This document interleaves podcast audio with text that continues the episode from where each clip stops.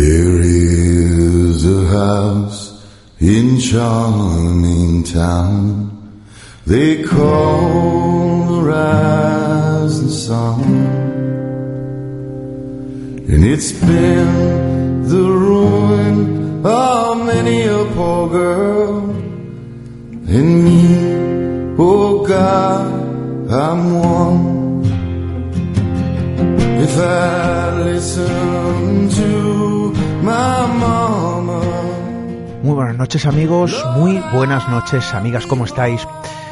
Veréis, ya sabéis que a nosotros nos gusta poner la lupa en ese término prácticamente estigmatizado, casi maldito, como es el propio tabú. El sexo quizá es uno de los grandes tabús a nivel social, aunque desde luego es una pieza fundamental para nuestra especie. Algo que para muchos se sitúa como uno de los principales motores de la sociedad. Em, desde luego, estigmatizado en muchos aspectos y venerado también de forma oculta en otros tantos, pero lo cierto es que esta noche vamos a establecer la mezcolanza, el misterio, bueno, quizá como término infinito que lo abarca todo, y el sexo, aquel rincón, desde luego relegado a la privacidad, que también esconde su propia trastienda, la cara ve lo que no se ve, lo que no se cuenta. Esta noche vamos a poner la lupa en eso. Vamos a acercarnos al sexo de una forma diferente, porque hay cuestiones desconocidas que desde luego también pueden aportar beneficios y prejuicios.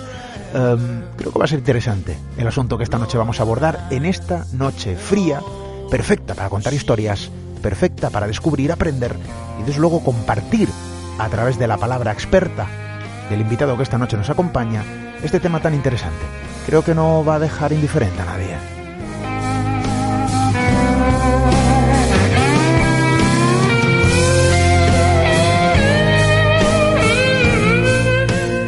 Lo que no nos deja indiferentes, al menos a nosotros, son todos vuestros mensajes, esos que recibimos a través de las habituales vías de contacto con el programa. Ya lo saben, nuestro correo electrónico radio arroba en redes sociales, por supuesto, siempre disponibles en Misterio Red, tecleándolo desde luego los buscadores de Instagram, Facebook, eh, Twitter y por supuesto en nuestro portal hermano, ya lo saben, www.misteriored.com.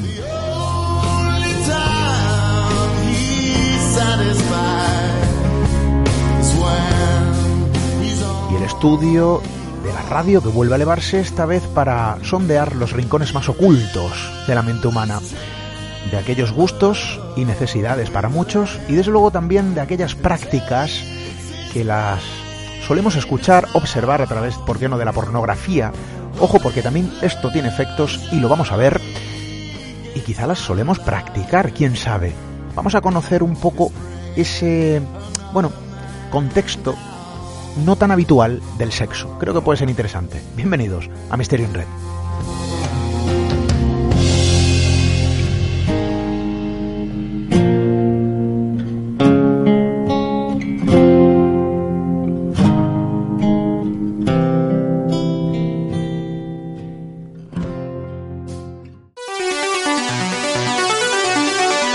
Misterio en Red. Esteban Palomo.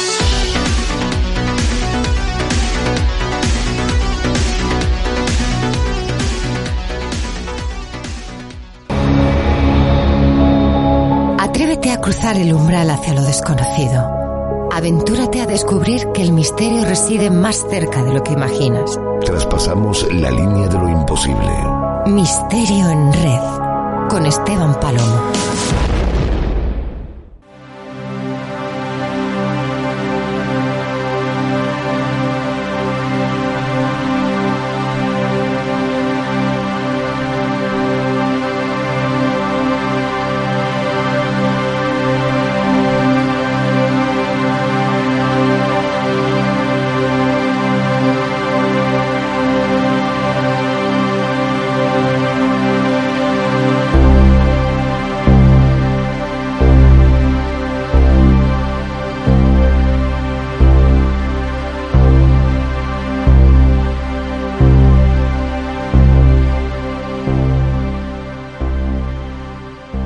Amigos, lo decíamos al principio, hay muchas cuestiones que se posicionan bajo el paraguas del tabú.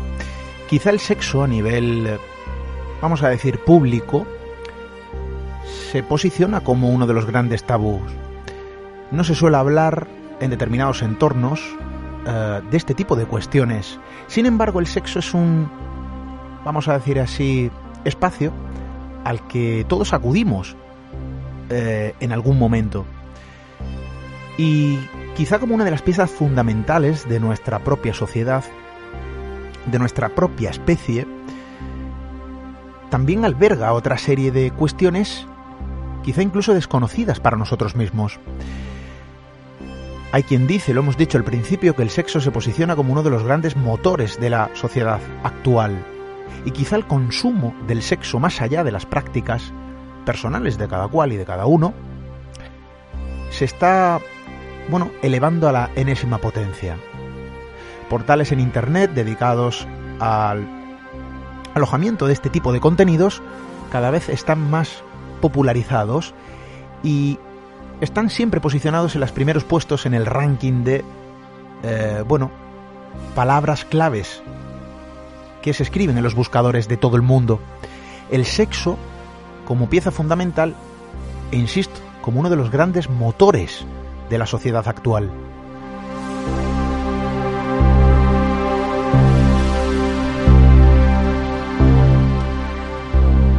Y sí, pero no solo vamos a hablar de sexo, eh, sino vamos a intentar adentrarnos en la trastienda del propio sexo, porque hay una cara B en todo esto, cuestiones que no se hablan de lo que no se habla, eh, y quizá más allá de ese segundo plano al que queda relegado a nivel público todo lo que tiene que ver con la sexualidad o con el sexo a nivel eh, público, siempre refiriéndonos a, a, un nivel abierto donde no se habla de este tipo de cuestiones en, en todos los entornos posibles.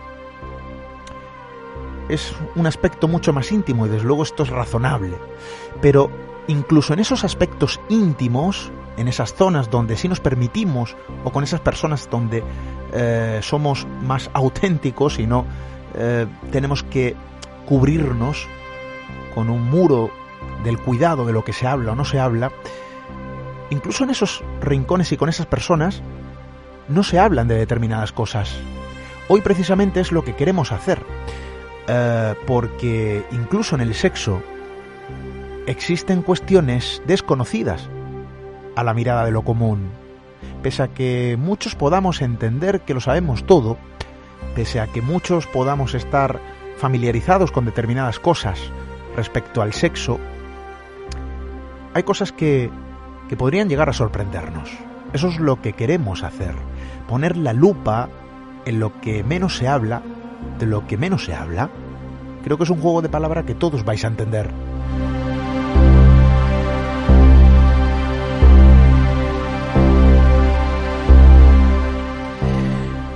Porque hay cambios en la mente, cambios en nuestras costumbres, cambios en la psique y también a nivel orgánico, eh, riesgos alrededor del sexo.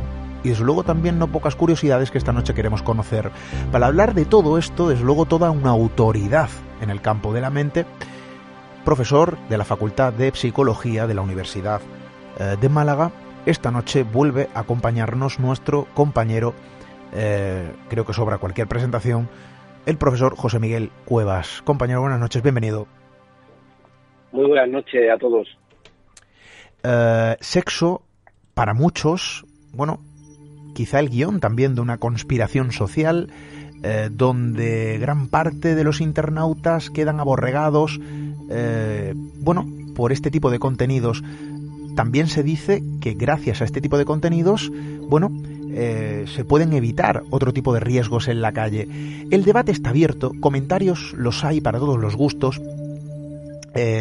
bueno, hay una serie de estadísticas del consumo de pornografía, por ejemplo, en Internet, em, quizá uno de los elementos más buscados en los buscadores de todo el mundo. Habrá quien diga, no, yo nunca he buscado pornografía en Internet. Habrá quien diga, no, yo lo, lo consumo ¿no? de forma habitual. El debate está abierto. Hay una línea eh, divisoria a nivel social, eh, al menos a nivel de comunicación sobre el sexo. Y lo cierto es que hay una serie de valores que ponen en alza este tipo de consumos, pero también hay una serie de cuestiones eh, que alertan sobre el determinado uso, sobre todo excesivo, de este tipo de contenidos. Es una de las cuestiones que vamos a conocer, ¿no? Pero empezando por el principio y por esos estudios que se han publicado a nivel académico eh, respecto al consumo de pornografía y quizá como pistoletazo de salida, profesor, para esta noche, para todo lo que vamos a hablar, ¿Es real o hay un mito? ¿El consumo de la pornografía puede ser nocivo o puede ser beneficioso? Ese es el debate. Eh, quizá como pistoletazo de salida, profesor.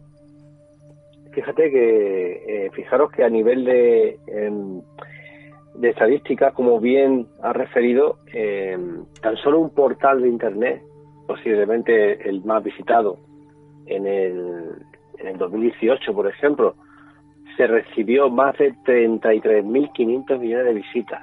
O sea, hablamos de que toda la población del mundo, eh, cuatro o cinco veces aproximadamente, cuatro veces son casi 8 millones de, habitantes en el mundo, 8 mil millones, eh, o sea, tan solo en una, en una web, ¿no? De 3.500 millones de visitas en una sola página, ¿vale? En un solo portal.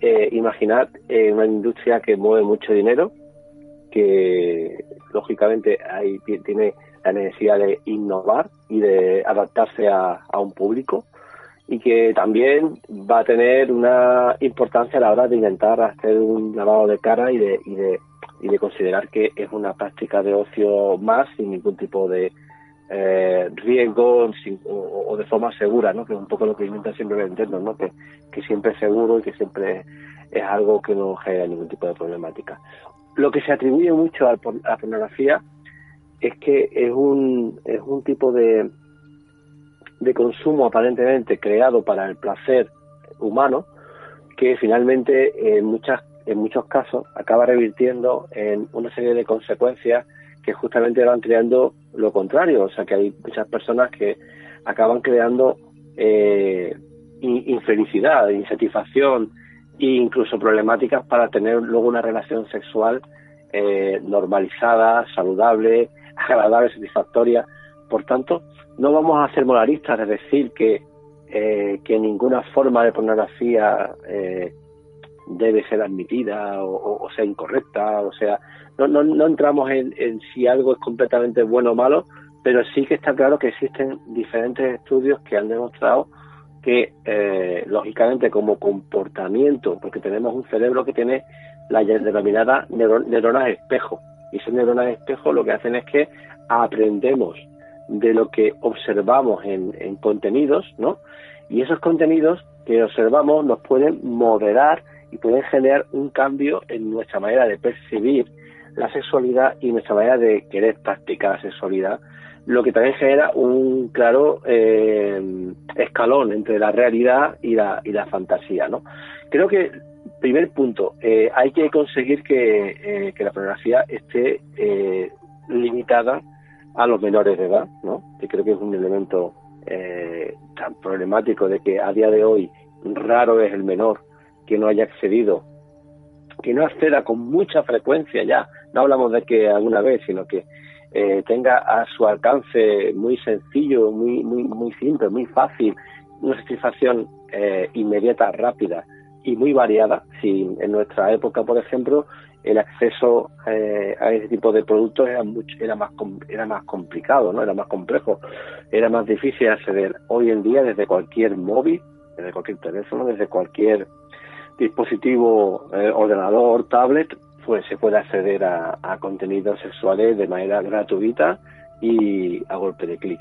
¿Y qué problemas son los que parece que generan? Pues mira, eh, hay también otro elemento importante, sobre todo especialmente con el consumo recurrente, ¿no? No hablamos de un uso eh, ocasional, sino de que una persona tenga un consumo continuado de pornografía, pues algunos especialistas lo relacionan con las dependencias comportamentales en el sentido de que eh, se activan los mismos mecanismos del cerebro que funcionan en las adicciones, en los trastornos adictivos. O sea, una persona que eh, consume pornografía a diario y de forma recurrente eh, incrementa dopamina, incrementa la noradrenalina, que son sustancias que justamente provocan un gran placer inmediato, provocan también una estimulación grande pero también que generan otra serie de inconvenientes, porque también, por ejemplo, si disminuye la serotonina, autores como Ellen Fisher pues muestran que eso generaría eh, obsesión, generaría eh, ansiedad, generaría una serie de problemas. Al final, a, corto plazo, ¿qué describen algunos expertos? Pues una mayor probabilidad de que de la persona que consume pornografía a tener disfunción eréctil, curiosamente, o sea, eh, acaba queriendo tener una vida sexual saludable y obtiene disfunción eréctil y una mayor probabilidad respecto a la gente que no consume pornografía a sufrir depresión y a sufrir problemas de ansiedad.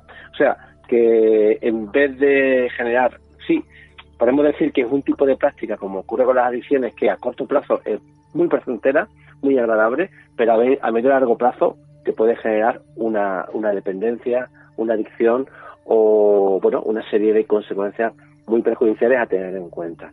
Y ya digo, sin querer ser moralistas, sin entender, entendiendo que son riesgos posibles y que, y que están demostrados científicamente. La corteza prefrontal, prefrontal por ejemplo, eh, tiene también su limitación, parece que nos lleva a situaciones de inmadurez, o sea, que un consumo recurrente, aunque aunque nos cuesta admitirlo, mm, puede generar problemas eh, que no imaginamos.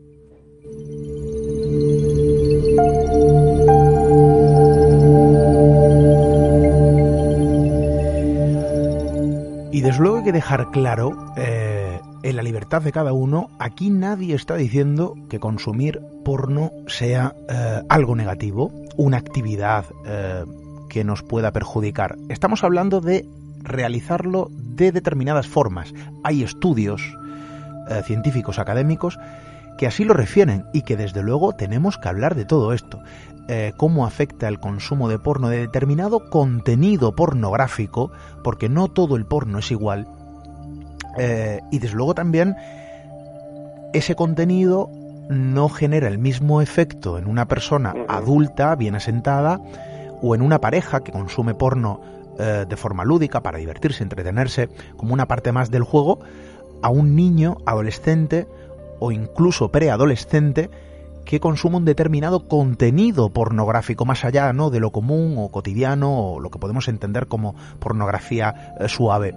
Eh, ¿Cómo afecta todo esto? Bueno, hay efectos a nivel psicológico, pero desde luego también a nivel orgánico. Y más grave también todavía, teniendo en cuenta que las mismas plataformas están diciéndonos que cada vez más la gente que consume pornografía, la mayoría de consumidores, eh, ya no quieren sexo convencional, ya solo quieren sexo eh, bizarro y además eh, que consumen mucho temáticas relacionadas con el, la violencia y con el incesto.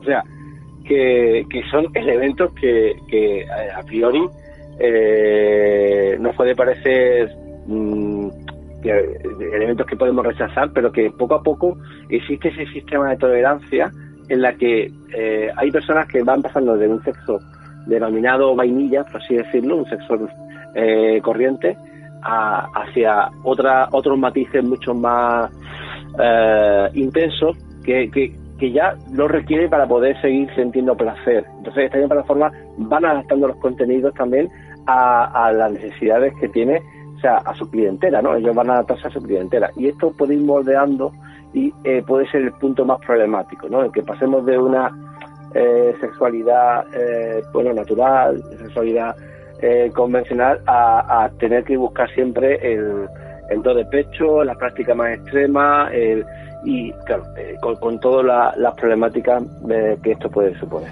Esto se gesta como una suerte de adicción. Al final los mecanismos que entran en juego son exactamente los mismos, profesor. Eh, podemos extraer todo esto de, de, lo que nos estás explicando. Claro, uno quizá puede asimilarlo con la tolerancia al alcohol, para quien consuma otras sustancias, pues con la tolerancia ¿no? a determinadas sustancias, eh, que generan adicción y que eh, de alguna manera eh, el cuerpo, el organismo va asimilando lo que al principio, bueno, se puede considerar como una cantidad pequeña o minúscula, ya sea la ingesta de alcohol o cualquier otro tipo de sustancia que genera adicción, el organismo al final requiere de un nivel cada vez más superior de consumo porque el organismo asimila, ¿no? Con mayor facilidad, eh, de alguna manera digiere eso que estamos consumiendo. En la pornografía pasa exactamente lo mismo. Digamos que eh, se va pasando a diferente nivel, ¿no? Eh, en este sentido. Hay, un secuestro de, ese sistema de recompensa y el problema es ese secuestro que, se da. en este sentido, es como que la persona, como ocurre una dependencia a una sustancia, a una droga, eh, ya va a ser incapaz de disfrutar de otra cosa diferente a eso que está consumiendo extremo, ¿no? O sea, cada vez requiero más cantidad y sin esto no puedo disfrutar. ¿Qué problema hay?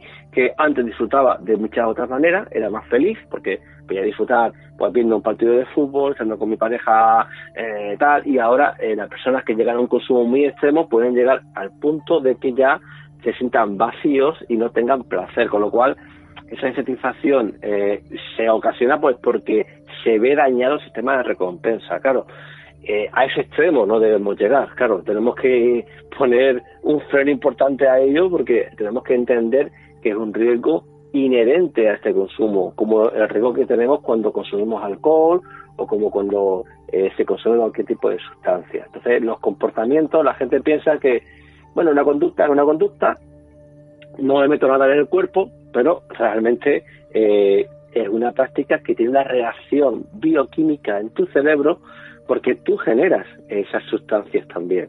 Por tanto, finalmente eh, la, dependencia química se da y tiene la misma intensidad y puede generar la misma problemática que cualquier dependencia sustancia. ¿no? Personas que ya no disfruten de su día a día y que se sientan esclavos en esa... O sea, de hecho, eh, las personas que llegan a consulta con esta problemática eh, vienen con esa situación de que es que eh, no pueden más, eh, no pueden evitar dejar de consumir, eh, quieren hacerlo menos tiempo, les gustaría y ya han acabado en, un bucle en el que en el que les genera una problemática personal, por no hablar también de una problemática relacional o, o, incluso que le puede generar problemas en su trabajo, en su vida cotidiana, en su pareja, etcétera, etcétera.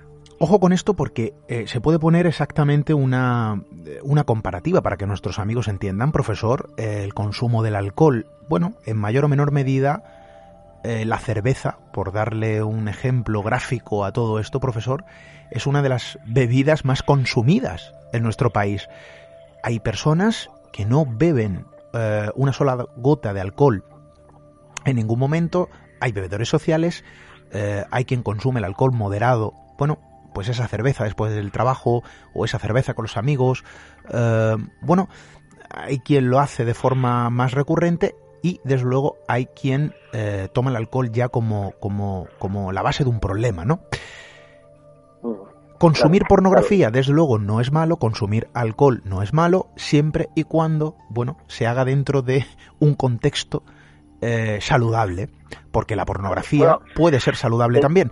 Desde luego. Técnicamente hablando, técnicamente hablando, eh, el consumo de alcohol eh, es malo desde la primera gota. Ahora, otra cosa es que, que sea algo, una, una práctica de riesgo asumible que podamos tener y que no vamos a satanizar, no vamos a considerar un grave problema, pero que en realidad, hablando de salud, eh, no podemos decir que sea saludable porque muchas campañas que se han hecho en plan de el vino sano o una copa de vino. Incluso yo me acuerdo antiguamente había una publicidad que llegaba a decir una botella de vino en cada comida es saludable, ¿no? O sea, una botella, imagínate, una botella, eh, lo, que cómo puede uno acabar con una botella de vino en cada comida, ¿no? Una barbaridad. Entonces, eh, no podemos decir que una sola, o sea, una sola copa y una sola cerveza pues no es saludable. Ahora, eh, lógicamente no tiene por qué implicar que una persona tenga problemáticas en, que consuma una o dos cervezas o tres cervezas al día. Hay gente que sí, que, oye, que tiene problemas hasta con una cerveza, pero eh, estamos hablando de una sustancia que es tóxica, que es venenosa, que, que no es buena para el organismo, pero que, eh, bueno, pues hay una aceptación cultural y social y bueno, pues está ahí, ¿no? Que, no, te digo, yo no soy moralista, yo me parece bien que la gente haga lo que considere dentro de su libertad, pero hay que entender eh, y dejar claro que, oye, que, bueno, bueno no es. Otra cosa es que lo hagamos, pero no, es bueno. la Igual que también con el la pornografía podríamos, que efectivamente, es decir, la pornografía se puede considerar no saludable o mm, no natural ante ese sistema de recompensa, profesor.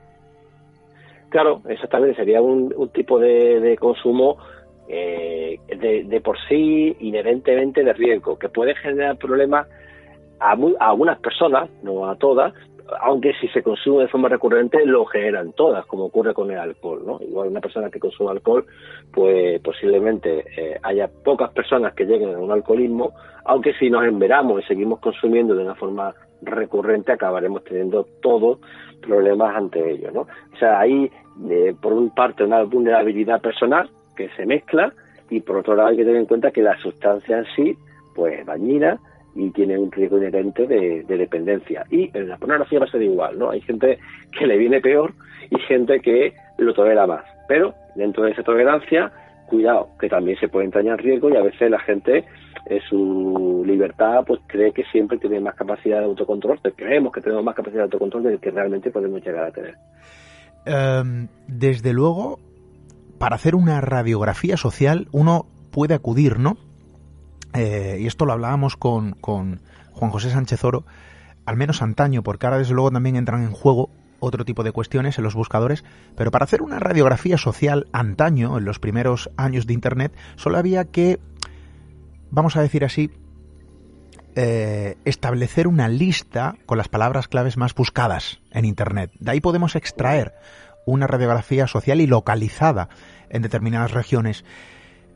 Vamos a ir a más porque, ¿qué es lo que ocurriría dadas las altas estadísticas eh, de visitas en este tipo de portales donde la pornografía se ofrece como contenido libre, abierto para cualquier tipo de público eh, internauta sin ningún tipo de restricción eh, por edad o, sesgo cultural, lo cierto es que yo no sé si podríamos establecer incluso una radiografía social analizando ya no los buscadores generalistas, sino los buscadores de estos portales, donde cada vez más, y eso mencionabas, ¿no? Se recurre a, bueno, contenidos incluso para muchas personas a nivel social, eh, si lo hablásemos de forma abierta, sería moralmente cuestionable, eh, donde las agresiones forman parte de ese teatro visual eh, y donde lo prohibido forma parte también, ¿no? De esos elementos. Hablando de lo prohibido, yo no sé si denominarlo de ese modo, ¿no? Pero decías que los incestos quizás son una de las cuestiones más buscadas en este tipo de portales. Prácticas, profesor, que desde luego aquí no vamos a cuestionar la libertad sexual de nadie. Cada uno en su casa hace lo que quiere, como quiere, sin hacer mal a nadie, por supuesto. Em, prácticas que desde luego mm, como bien decías, esto Esteban va más.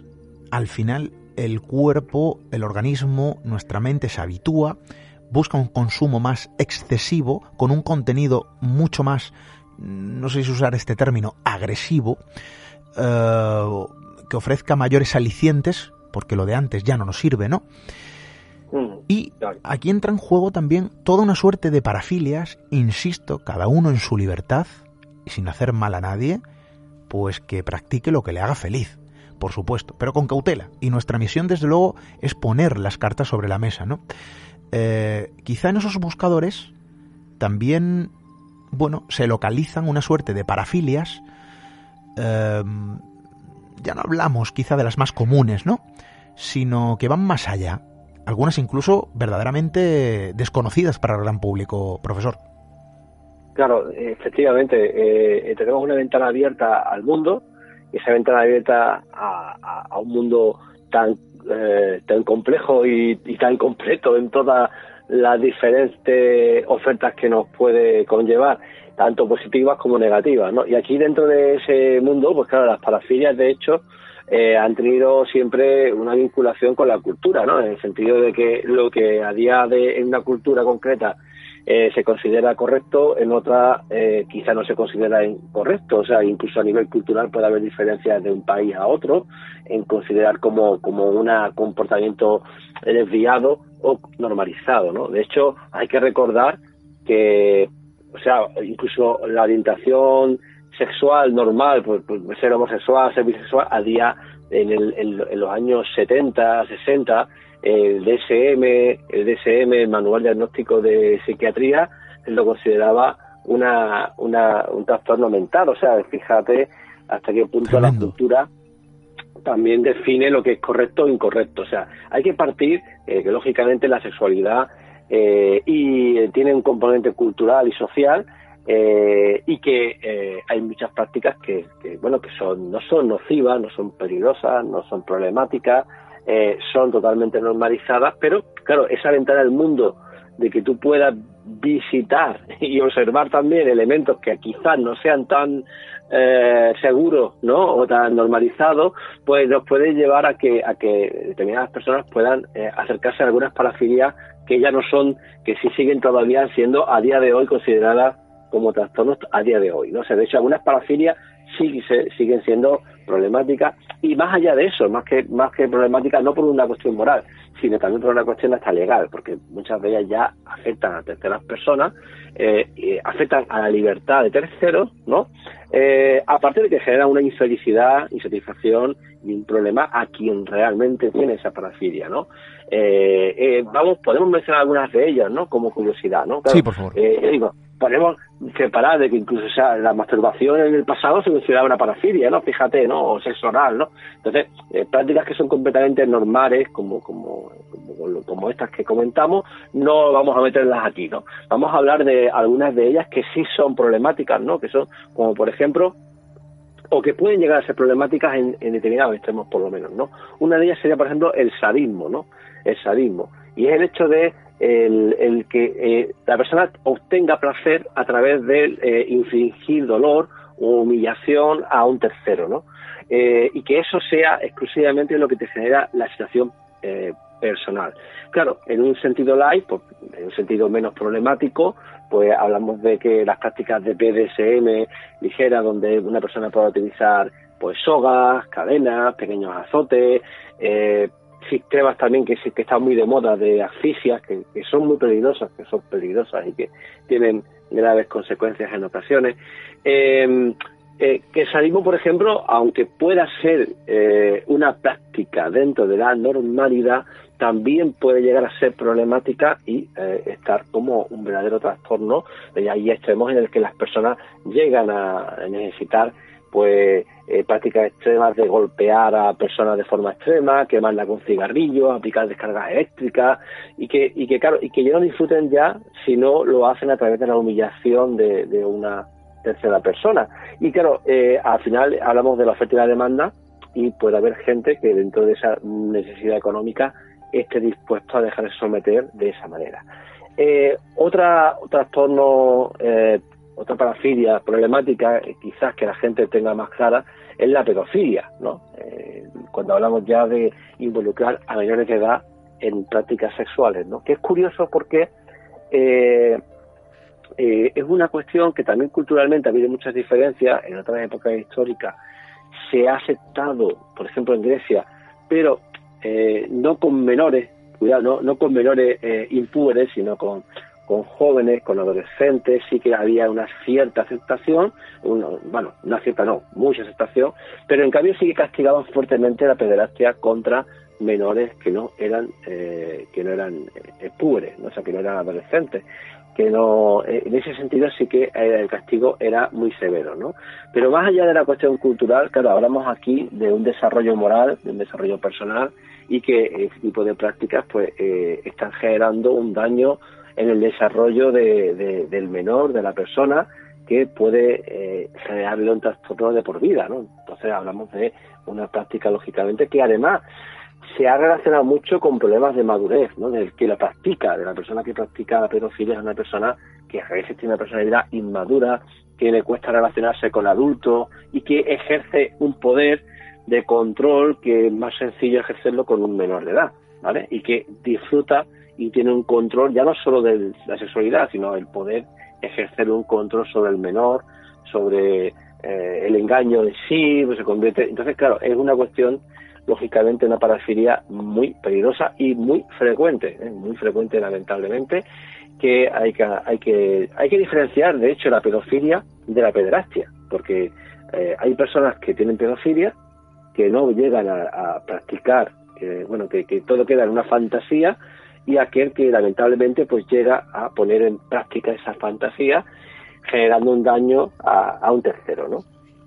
Pero luego tenemos otro, vamos, si seguimos con, con parafilias de las que todavía siguen siendo consideradas trastornos, eh, una que, posiblemente alguna persona haya podido sufrir más de la cuenta, el trastorno de froteurismo, ¿no? Eh, que esto lo vemos eh, especialmente en lugares muy concurridos, eh, pues en un, en, un, concierto, en un metro, en, un transporte público, donde hay que tener cuidado con esa persona que llega a disfrutar a través de la frotar sus genitales con, cualquier parte del cuerpo de una persona, ¿no? Pues entonces, trastornos también como el masoquismo sexual, Curiosamente todavía eh, también se incluye eh, el trastorno de travestismo, que este es curioso, pero claro, aquí hay que eh, considerar que solo es considerado cuando la persona obtiene solo eh, placer sexual a través de este método y le genera una problemática personal, ¿vale? O sea que aquí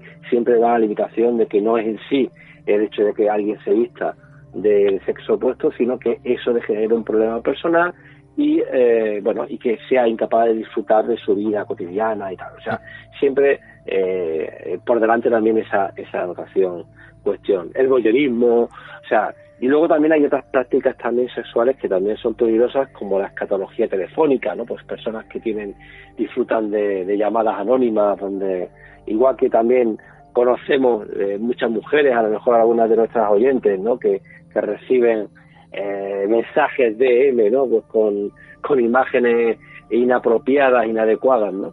De esto hay una anécdota muy graciosa que una vez leí de una titera que me encantó, que es que recibió ese típico DM con, con los genitales masculinos y acabó dándole la vuelta y la víctima, o sea, el agresor acabó, acabó siendo víctima porque eh, la chica que era médico acabó convenciendo a la persona de que eh, cuidado que usted lo tiene inflamado tiene usted un problema de salud, se lo digo en serio, vaya al médico inmediatamente, eh, me preocupo por usted, no me gusta esto que veo, pero... Y la persona se la acabó creyendo. Era todo una, pidiendo, una, mentira. Pidiendo cita con eh, al, al día siguiente. Sí, sí, la persona súper preocupada y lo hizo muy bien. La tutera, eh, la venganza ante, ante ese tipo de acoso, ¿no? Que, no, que es inaceptable completamente. Por no hablar de la necrofilia, la práctica con cadáveres, la zoofilia, que, pues, lamentablemente envuelve a animales que no tienen esa libertad de elección, de, elegir, ¿no? Eh, y otras como la quismafilia, ¿no? Que, que se tiene a través de enemas o de... Bueno, hay, hay eh, un montón. Curioso también el infantilismo también, ¿no? Hay muchas personas que también disfrutan eh, y esto, lo, una, una amiga, Ana Eugenia Venega, hizo un libro sobre BDSM y en, en, las entrevistas que hacía, pues eh, una de las amas le decía que de hecho era muy frecuente, una de las prácticas que más solicitaban era, pues, señores de otros países, que pero también, también españoles, pero tenían muchos clientes de fuera, que le pedían eh, que ellos tratados como bebés, ¿no? Se vestían con pañales, con, iban con biberones, iban vestidos como bebés y tenían que ser tratados como bebés que eran castigados por, por la ama, ¿no? Entonces, curioso que hay prácticas para todos los gustos, algunas de ellas más saludables, otras eh, no exentas de riesgo. Y si vamos al BDSM, eh, que es el, término que hace referencia al bondas, que significa eh, las ataduras, las cuerdas, dominación, sadomasoquismo, ¿vale? este, este tipo de terminología que, se hizo muy popular con, las famosas 50 zonas de Grey, ¿no? Eh, y otras series también que han seguido y han continuado la, estela, pues bueno, eh, aunque puedan ser prácticas lógicamente eh, totalmente aceptables y, respetables, no está exenta de riesgo, ¿no? Y podemos hablar de algunos de ellos también. Bueno, el BDSM quizá como, como una práctica muy practicada en bueno en diferentes rangos quizá no pues a un nivel un tanto más suave en otros casos quizá en un un nivel un tanto más eh, incisivo, si se puede llamar de este modo. Pero lo cierto es que sí que es cierto que se han puesto eh, en la palestra pública, si se puede llamar de este modo también, porque aquí no estamos hablando de cuestiones públicas. Esto está siempre supeditado al paraguas del tabú. Y desde luego solo en círculos muy cercanos y en determinados ámbitos se puede hablar libremente, o hablamos, o acostumbramos a hablar libremente de nuestras eh, prácticas sexuales. Lo cierto es que el BDSM, a nivel eh, suave, entiéndanme la expresión, el uso de eh, correas, cadenas, esposas, antifaz, amarres, bueno, hasta cierto punto, bueno, hay quien dirá, esto no entraña ningún riesgo. Yo mismo puedo tener esa opinión, ¿no? pero cuando pasa una determinada línea, incluso llega a la palestra pública en forma de noticia y titular, donde el desastre eh, o un final fatídico ha sucedido en un eh, momento de juego donde eh, lo que se espera es diversión, lo que se espera es disfrute y lo que se obtiene, en algunos casos, ha sido una noticia, bueno, con un lamentable final. Entonces, como siempre, profesor, porque este tema es delicado, cada uno en su libertad, hace y hacemos lo que queremos, pero hay una línea divisoria, siempre a nivel psicológico, eh, que transfiere, bueno, pues ese término, o ese territorio, mejor dicho, de seguridad eh, o de salud, porque al final es un juego y hay que entenderlo de este modo, a, a otro quizá, bueno, donde los riesgos no están exentos de producirse. Y el BDSM, bueno, establece su propia frontera, ¿no? Eh, algo aparentemente saludable, de entretenimiento, completamente eh, lícito, y eh, una frontera que separa un territorio, bueno, algo más oscuro, donde incluso, insisto, ha llegado a la prensa en forma de titular, bueno, pues donde ha habido un final, ¿no? Algo, algo lamentable. el BDSM es algo, una práctica muy popular, profesor, es uno de los términos también más buscados a nivel eh, eh, sexual en los portales de, este tipo de contenidos. Sin embargo, hay quien dice y expertos que profundizan en determinadas prácticas dentro del BDSM como algo, bueno, poco saludable.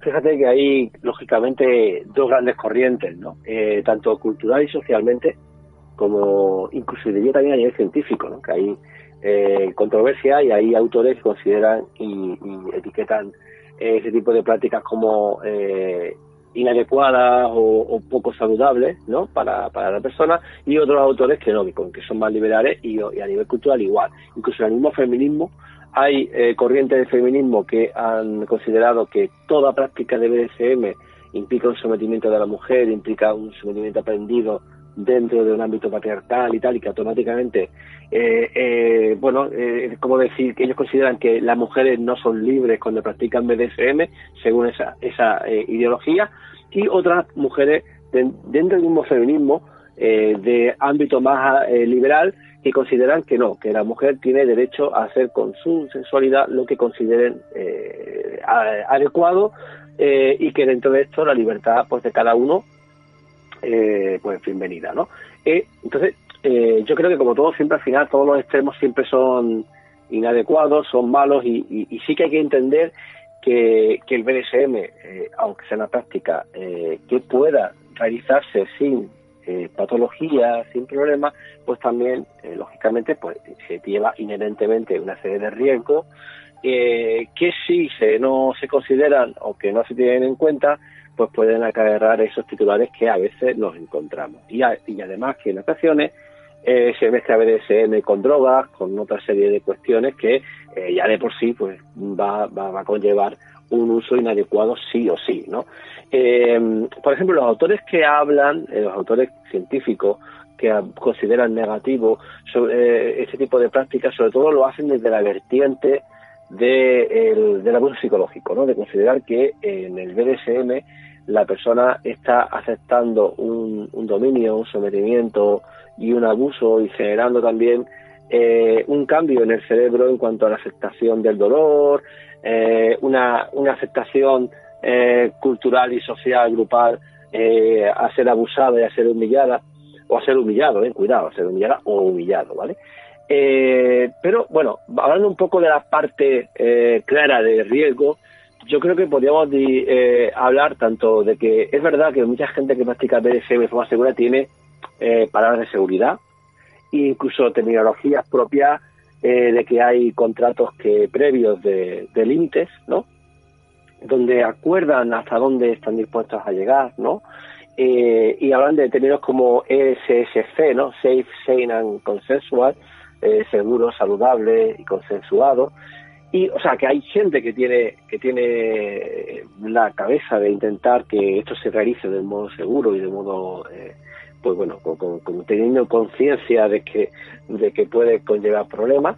Eh, pero luego, eh, dentro de esas prácticas, pues hay de todo y, hay gente eh, que no tiene en cuenta, en consideración, y podemos decir que son malos dominantes, que mm, pueden ser verdaderos abusadores, verdaderos manipuladores, maltratadores, eh, o algo peor, ¿no? incluso el que también eh, por accidente, aunque no lo sean, pues puedan ocasionar un daño inconsciente no deseado, ¿no? Eh, que pueden provocar una, una muerte o una lesión permanente, ¿no? Entonces podemos diferenciar los dos riesgos principales en, en, los riesgos para la salud en cuanto a accidentes que pueden tener implícito, incluido el contagio de enfermedades, pero accidentes sobre todo de ahogamientos son los más los más habituales, pero también de lesiones.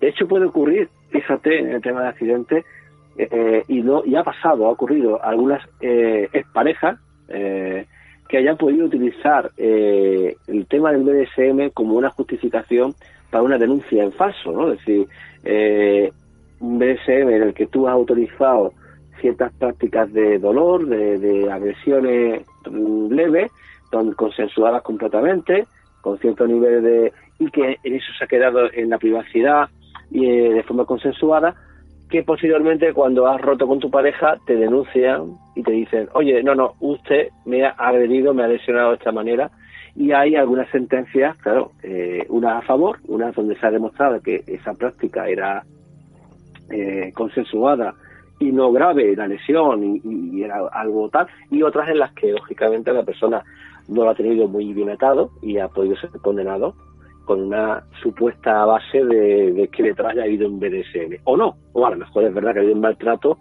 bajo una aparente... ¿vale? Entonces eh, eh, hay que tener en cuenta que hablamos de que al final estamos practicando prácticas que a veces producen lesiones y las lesiones pues pueden ser un ilícito penal, por lo cual eh, hay que tener en cuenta esta consideración. Por no hablar del el aspecto psicológico del dolor, es decir, nos estamos, entrenando a disfrutar y a relacionar placer y sexo. Y para mí eso puede ser peligroso porque al final eh, le está enseñando al cerebro que eh, para poder obtener placer debes sufrir dolor. Con lo cual eh, ese mecanismo cerebral se va modificando y a lo mejor ya no sientes placer si no obtienes dolor. Entonces, cuidado también con esa tolerancia que hemos hablado anteriormente, más allá de los accidentes, ¿no? Podemos eh, mencionar algún caso luego, si querés, de ejemplos curiosos de accidentes que se han dado en este contexto, pero antes de ello también, el otro riesgo que también quiero mencionar es el riesgo de, los abusos, ¿no? De, del maltrato, de eh, que, casos en los que se han documentado eh, contratos previos por escrito que han sido abusivos de por sí, ¿no? Gente que aprovechando su, ser un dominador, un dominatriz, ¿no? Eh, han aprovechado para hacer un maltrato real a, su pareja, ¿no? ya sea en cuanto a un control comportamental de cómo vestirte, no en la sesión de, sexual, sino fuera de tu día a día, ¿no? Cómo tienes que vestirte, cómo, con quién tienes que acostarte. O sea, hay gente que en prácticas de BDSM aceptan que su pareja les dirija sexualmente y les diga con quién tiene que acostarse con un tercero desconocido. Yo he tenido casos en los que ha ocurrido y lo he encontrado estas prácticas desgraciadamente, ¿no? Y, que una persona aparentemente acepta eh, que su pareja le diga con quién tiene que acostarse y que la persona acepta regañadientes, pero claro, generando un posible problema psicológico, ¿no? Eh, claro, eh, esto yo diría que podríamos ver que hay un contexto de BDSM, pero que en realidad hay un matador detrás que está abusando y manipulando de su pareja con una apariencia de que lo hago dentro de una libertad aparente que lo vendo bien, ¿no? Eh, cuidado, o sea, porque porque puede haber ahí una situación eh, de esclavitud, ¿no? En el siglo XXI. También mi compañera Ana Eugenia en su libro BDSM, que tiene un libro muy bueno sobre BDSM, habla de algún caso de esto y pone algún ejemplo de, de estos contratos o de acuerdos y de estos que son más abusivos, que son más bestias, y parece un contrato de esclavitud en todas las reglas, ¿no? O sea, gente que llega a aceptar, oye, soy tu esclavo y voy a hacer todo lo que me diga, dejar el trabajo cuando me diga, eh, dejar a mis amistades cuando me diga, eh, estar disponible sexualmente en el momento en que tú me digas, eh, dejar que me domine y domine delante de terceros, eh, bueno, eh, ¿quién no tiene placer aquí? Eh, aquí suele ocurrir que hay una descompensación de poder eh, y ese es un problema. ¿no? O sea, cuando el DSM ha comenzado con una relación no de tú a tú, sino con una relación previamente en la que yo tengo más poder que tú, ¿vale? Eso puede ser una fuente de problemas desde mi punto de vista, ¿no? Entonces creo que si hay un BDSM tiene que ser una relación muy eh, igualitaria en cuanto al poder, en cuanto a, a que uno no tenga una, tenga una capacidad de, castigo de, o de poder. Imagínate pues un profesor o con su alumna o yo qué sé, o un, o un pues no sé, pues, alguien mucho más mayor, ¿no? con más experiencia. Ese tipo de desigualdades puede generar estos contextos abusivos con más probabilidad, ¿vale? Eh, podemos, os cuento algunos de estos accidentes curiosos también que se han dado de BDSM, un poco para que la gente lo, los conozca. han, sido noticia. Esto ha llegado a la prensa en forma de noticia curiosa. Hay quien esboza una sonrisa, pero desde luego eh, han habido sucesos que son muy reales y que han acabado en tragedia.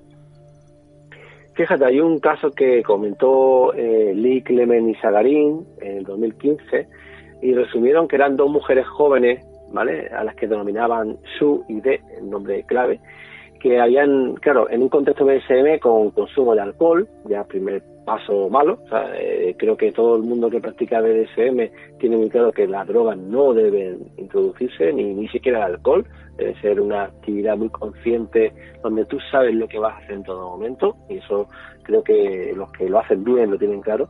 Estas mujeres no, estaban eh, alcoholizadas, o sea, estaban en una situación en la que estaban ebrias, eh, fueron, fueron estas mujeres atadas por una persona mucho más mayor, eh, que también ya lo que digo es un punto de riesgo mayor, una atada a la otra, colgadas con cuerdas del techo en forma de péndulo, de manera que cuando una bajaba la otra subía. Y esto causaba pues sofoco. en un momento una de ellas se desmaya y queda la otra suspendida y ambas acaban siendo asfixiadas eh, por un tiempo demasiado largo el hombre en un momento dado se da cuenta de que las chicas están moradas y que, no intenta intenta sacarlas de, este de este mecanismo que creó y eh, no consiguió cortar las cuerdas a tiempo, tardó más de la cuenta y la chica D acaba falleciendo y la otra acaba hospitalizada en condición crítica. El hombre fue arrestado y eh, lógicamente pues creo que fue que fue condenado creo, no, no estoy muy seguro, pero lógicamente hablamos de la responsabilidad penal. Igual que ocurre en una asfixia que se vaya de mano, en la que una persona pueda llegar a ahogar a su pareja y matarla. Eh, luego explica a la policía oye, o, al juez, explicaré que era una cuestión eh, voluntaria y, consensuada, que no, te va a valer. Es un homicidio imprudente, por, lo cual hay riesgos que eh, hay que asumir. Otro caso también interesante, eh, más curioso, eh, más curioso todavía, eh, que ocurre más desde el ámbito del el accidente, es el de un famoso ejecutivo de Hollywood, Skip Chasey, que era una persona que le llamaban el maestro, el maestro Skip, ¿vale? Imaginaos ya, son las personas muy expertas en BDSM, que quedaba con un profesor de universidad, eh, ¿vale? profesor de universidad que también le gustan estos temas, por lo que veo, el doctor Doran George. Y este doctor, bueno, que daban con frecuencia, hacía prácticas de atadura, de bondage, ¿vale? Eh, en una de ellas, en el 2017, en noviembre, en la sesión momificó eh, al doctor, lo, envolvió en plástico o en papel, bueno, lo momificó en una envoltura de plástico y cinta adhesiva, con pequeños agujeros en los orificios nasales y en la boca, para que pudiera respirar. Y en un momento dado, esta persona de pronto no reaccionaba. De pronto eh, parece que no respiraba. Y claro, el, maestro este, Master Skip, llamó al 911 o el número de allí y, se eh, fue a cortar la, envoltura de plástico para salvarle. Eh, llegaron tarde y había sufrido un ataque cardíaco. no se sabe bien si la causa de la muerte eh, fue la momificación, dentro del placer acabó generando también ese eh, este efecto indeseado, o si simplemente pues le dio ataque cardíaco porque tuvo que dar, ¿no? De un modo u otro esta persona acabó fallecida e, y en este caso sí que, por ejemplo, él quedó exento de responsabilidad penal, no fue condenado porque fue algo completamente accidental. Y el caso más extremo, más extremo, que yo considero que ya esto no es mi DSM, esto ya es más extremo, conocerá muchas personas, hay una película en torno a, este tema, hay series también que le han referido a este famoso caso, el, famoso caníbal de Rotenburgo, que creo que, alguna vez lo, hemos hablado en algún programa, que fue este señor Armin Meiwes, eh, que quedó eh, con el consentimiento de su víctima a través de Internet, con otro individuo, eh, Brandes, con el que quedó para que fuera, eh, uno se proponía, o sea, propuso por internet que buscaba a alguien, eh, quería comerse a alguien con su consentimiento. Y esta persona aceptó ser eh, comido, primeramente comió su pene, su atributo sexual, y aceptó ser asesinado y eh, servir de alimento para eh, el caníbal, ¿vale? Este consentimiento que fue demostrado que fue consentido no fue eh, no fue motivo suficiente para que no fuera condenado. Él fue condenado, este señor, y era curioso porque él defendía esto. Oye, cuidado que aquí todo está consensuado. Y aquí es un poco lo que yo quiero poner sobre la mesa. Todo vale dentro de la libertad bueno, es una gran pregunta que nuestros amigos tendrán que responder eh, para sí mismos y que yo mismo no me la puedo responder de una manera u otra. ¿Todo vale la libertad? Bueno, yo creo que eso se puede aplicar también a muchos ámbitos, profesor, no solo al sexo, eh, pero centrándonos en el, en el asunto que esta noche estamos ocupando,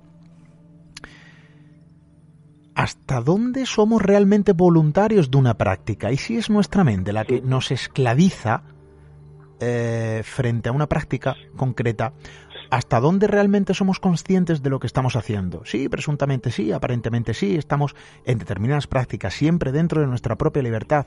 Ojo a esto, eh, porque todos tenemos nuestras prácticas y todos eh, practicamos sexo, pero lo cierto es que hay una frontera que, bueno, que de algún modo separa lo que puede ser eh, bueno, una práctica exenta de riesgo y a nivel psicológico, ojo, eh, y otras, bueno, que entrañan riesgos. Y lo estamos hablando de forma desmigada esta noche, desde el principio. Hay cuestiones que nuestra mente, bueno, va asimilando, tenemos que ir a más. Y yo pregunto, profesor, ¿eso no nos hace esclavos también de nuestra propia mente? El hecho de que no obtengamos placer con determinadas prácticas que de alguna manera nos hagan ser mucho más incisivos en determinadas mm. costumbres eh, y que no podamos obtener placer de otro modo que no sea añadiendo ese, bueno, extra eh, que cada vez van a aumento y que desde luego puede entrañar riesgos. Es una gran pregunta y eh, bueno, mm, que nuestros amigos respondan, profesor. Desde luego siempre, por supuesto, apelando a la libertad y a los gustos que cada uno tenga, sin hacer mal a, nadie, que el sexo desde luego también está para disfrutarlo, profesor. Pero fíjate que, hay un elemento a tener en cuenta que eh, nosotros como seres humanos, igual que los animales, los mamíferos, eh, somos esclavos de los condicionamientos. Los condicionamientos son un mecanismo de aprendizaje que automatizado que se da en el ambiente, eh, que se da en, la vida, con las experiencias que vamos teniendo y que eh, a veces de forma involuntaria pues sufrimos el efecto del condicionamiento o lo disfrutamos, ¿no? Entonces eh, podemos decir que hay aprendizajes que son problemáticos dentro de la libertad y que involuntariamente aprendo algo que me viene mal, ¿vale? Entonces eh, esa sensación de libertad del ser humano no es tan alta a veces, ¿no? Eh, podemos llegar a tener condicionamientos, igual que la gente tiene miedos aprendidos que no le gustaría tener, ¿no? Y, no pueden evitar eh, sufrir las consecuencias de ese miedo aprendido, pues también en este tipo de contextos pues podemos llegar a eh, determinadas decisiones en las que no haya marcha atrás, no haya vuelta atrás, y en la que esa decisión que se toma conlleve una, eh, un mecanismo, una reacción en tu cerebro, en tu que, que, que, ya bueno pues puede generar la consecuencia indeseable como como ocurre con la adicción. Quién quiere ser adicto no quién quiere tener un problema todo el mundo quiere disfrutar de algo sin tener las consecuencias desagradables. Y muchas veces cuando tú consientes conscientes sin ser eh, del todo consciente de lo que va a venir detrás no y quiero también resaltar eh, una cuestión que no hemos hablado y que considero también que, bueno, se considera una, un problema de salud pública ¿eh? Eh y que es muy frecuente el llamado denominado eh, sex o chem sex, ¿no? que es un poco el, las prácticas que muy de moda dentro de algunos colectivos con prácticas de orgía en las que se mezclan sustancias con, con sexo, con un entrabado, un coste muy peligroso que muy habitualmente provoca enfermedades de transmisión sexual, muy, muy frecuentes, aparte de grandes problemas de, bueno, son gente que acaba con problemas de autodestrucción, ¿no? Que, que acaban muy mal, ¿no? Entonces esta mezcla de consumo de estupefacientes, normalmente estimulantes de todo tipo, con, eh, con bacanales reales, en las que este tipo de prácticas de ir a más eh, puede generar grandísimos problemas. Pues ahí está, eh, bueno, quizá el balance, el análisis de la cara B del sexo, lo que no se habla dentro de lo que no se habla. Teníamos que contarlo con las cartas sobre la mesa, con pocos tapujos, eh, analizando, bueno, quizá más los riesgos que beneficios, porque los beneficios los conocemos todos, aparentemente, del sexo, que son muchos, pero hay una serie de cuestiones que en determinados ámbitos con determinadas prácticas, traspasando determinadas fronteras, bueno, establecen su, su propia amenaza, si se puede denominar de este modo. La sociedad va cambiando, los gustos de la propia sociedad va cambiando, las prácticas de la sociedad cambian y desde luego también las necesidades se van adaptando precisamente a lo que la sociedad demanda. El escáner se puede establecer a través de los buscadores de Internet. Y si acudimos a las páginas de contenido pornográfico, nos daremos cuenta de que los gustos o las necesidades de la sociedad, al menos los que se habitúan a consumir este tipo de contenidos, de forma habitual, de forma incluso diría necesaria eh, y reiterada, y ahí es donde se establece el problema, bueno, pues van a más, y los resultados son los que son, las estadísticas son las que son. Ahí no hay trampa ni cartón. Cada vez contenidos más violentos, cada vez eh, contenidos, bueno, quizá más relegados a otro tipo de mentes. Una minoritaria, aparentemente de forma pública. Quizá nuestra sociedad piense de una manera muy distinta a la que observamos en otros ámbitos y en nuestro día a día, ¿no? El tabú del sexo, profesor, teníamos que hablarlo. Em, le daremos una vuelta de hoja. Esto, desde luego, va para televisión. Y hay que decirlo, siempre y cuando abanderando la libertad de cada uno. Eh, por supuesto, insisto, profesor, y en esto no cabe ningún tipo de duda, el sexo está para disfrutarlo, pero desde luego también con cabeza sin perderla. Profesor José Miguel Cuevas, muchísimas gracias por, bueno, esta explicación magistral. Hemos entrado en la trastienda del sexo, lo que no se habla de lo que no se habla, creo que era algo necesario y nadie mejor que tú para hacerlo. Así que muchísimas gracias, profesor. Muchísimas gracias, como siempre, por la invitación y, y un gran saludo a todos. うん。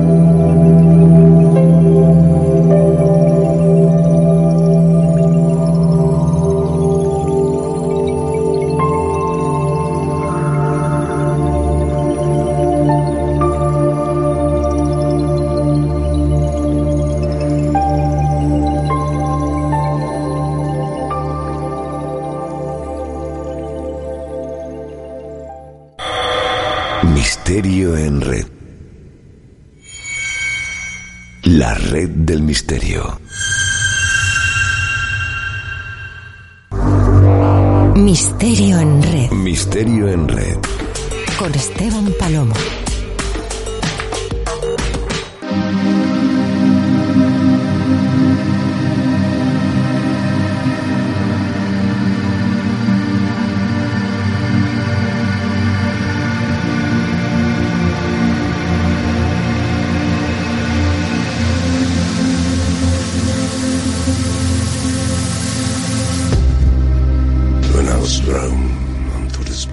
Sí, amigos, desde luego nosotros eh, somos fieles defensores y férreos, de, hay que decirlo, de la libertad de cada uno.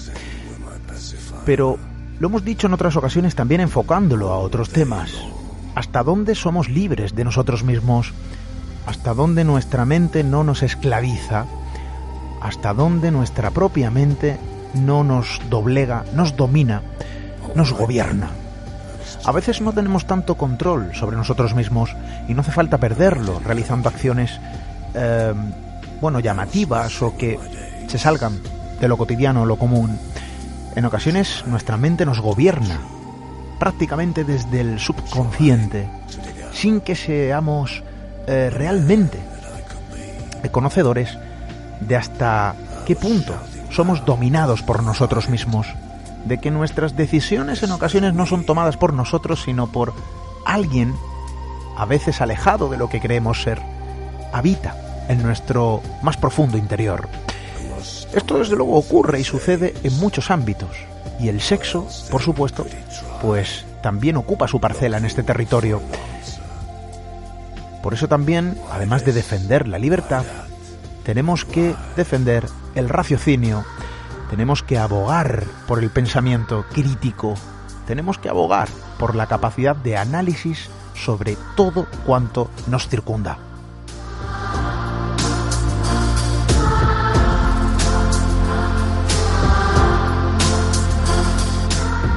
Y por supuesto, la vida está para vivirla y para disfrutarla. Hay placeres que se ofrecen en esto que llamamos vida y que desde luego están ahí, ¿no? Para ser utilizados porque forman parte también de nosotros mismos. El sexo, el buen comer, bueno, forma parte de esos placeres, eh, pero todo en determinados ámbitos y bajo determinadas condiciones puede ofrecer un determinado riesgo. Lo cierto es que eh, aquí hemos querido arrojar, bueno, una visión más allá de lo común y de lo cotidiano, eh, lanzar quizá el pensamiento en determinados territorios relegados aparentemente a unos pocos, aunque los buscadores en Internet como auténticos testigos vivos de la sociedad actual nos dicen lo contrario, que nuestra sociedad es muy diferente a lo que se ve públicamente, que las apariencias engañan, que dentro de nuestra mente habitan ángeles y por supuesto también demonios.